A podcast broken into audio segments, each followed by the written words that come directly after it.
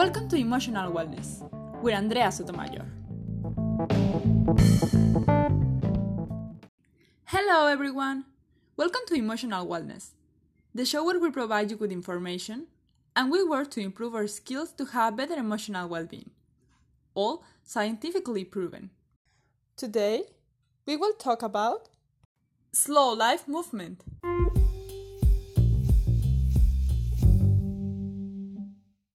The day doesn't seem to have enough hours for the amount of responsibility that we must cover. Is that what we really want for ourselves? It is really beneficial for our health? And why live slowly if just what I need is the opposite to fulfill everything? The slow life movement is the initiative of a way to live with a philosophy of living without rush. It is a way of understanding reality and living it. Having an accelerated pace of life all the time only brings with it negative consequences for both physical and mental health, and this is shown by different studies. Don't do it, I mean, don't live with the slow life philosophy, will not let us living in the moment with quality and enjoying the present. This movement it is not about living with the maximum slowness. It is about living each moment at the right time. Before explaining the benefits of this movement, I want to tell you the history about how it started. It begins in Italy in 1984 as a protest against the proliferation of fast food in restaurants. Carlo Petrini, a journalist, was in Italy, in Roma, and he found a McDonald's with a huge, huge line. And he thought, what is happening here? I mean, what is doing all these people in Roma, in Italy, where the food is delicious and amazing, waiting for fast food in McDonald's? He thought it's too much. After that, Carlo Petrini created the slow food movement. From there, it spread to the rest of the world applying to different sectors of life, for example, slow fashion or slow life. Later, Dr. Carl Honoré writes the book Praise of Slowness, and the movement achieved more dissemination and understanding. But why he created this book? The other day I was listening that he used to read a book every night to his children, and he wanted to do it fast. Even sometimes he was skipping some pages. So, one day in Amazon, he found kids' book for read in one minute, and he was fascinated. But before purchase, he realized that was something crazy. He was wasting the opportunity to have a quality time with his children, for being all the time in rush. So he decided to make that book and, of course, apply this philosophy on his own life. Now this movement is so huge that even it has an International Day of Slowness.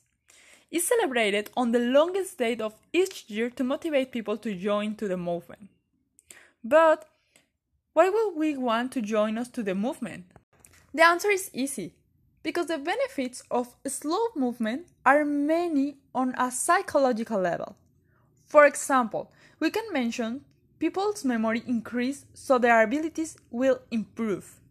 By applying the slowdown to our lives, we achieve first to give more value to our interpersonal relationships.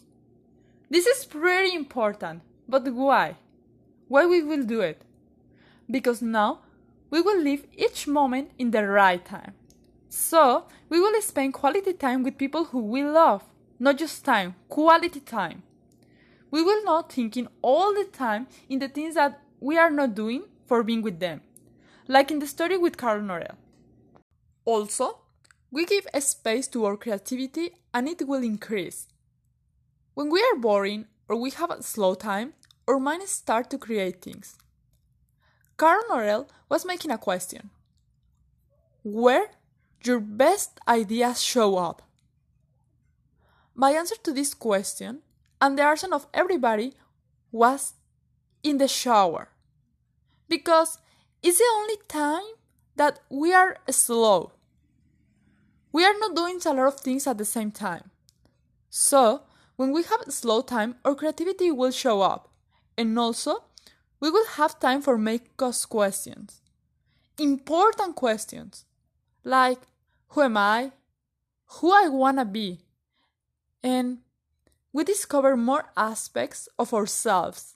And for sure, they leads us to see the reality with another look. Because now we know who we are and we are enjoying the time.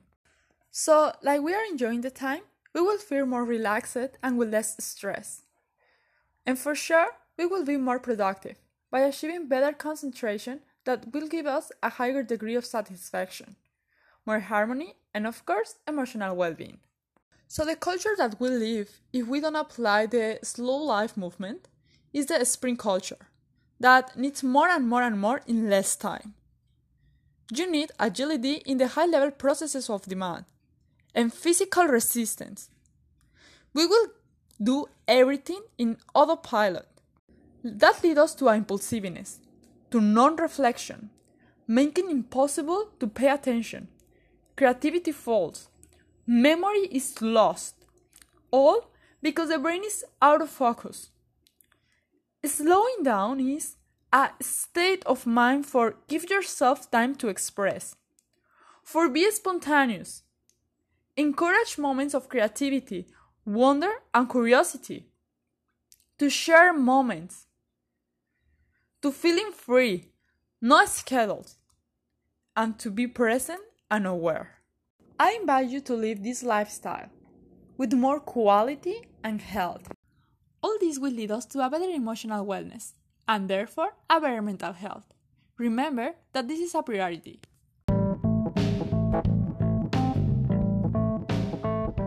If you have any questions, comments, or suggestions, I invite you to send it to us on our Instagram, where you can find us as emotion.wellness. I am Andrea Sotomayor and this is Emotional Wellness. Thank you!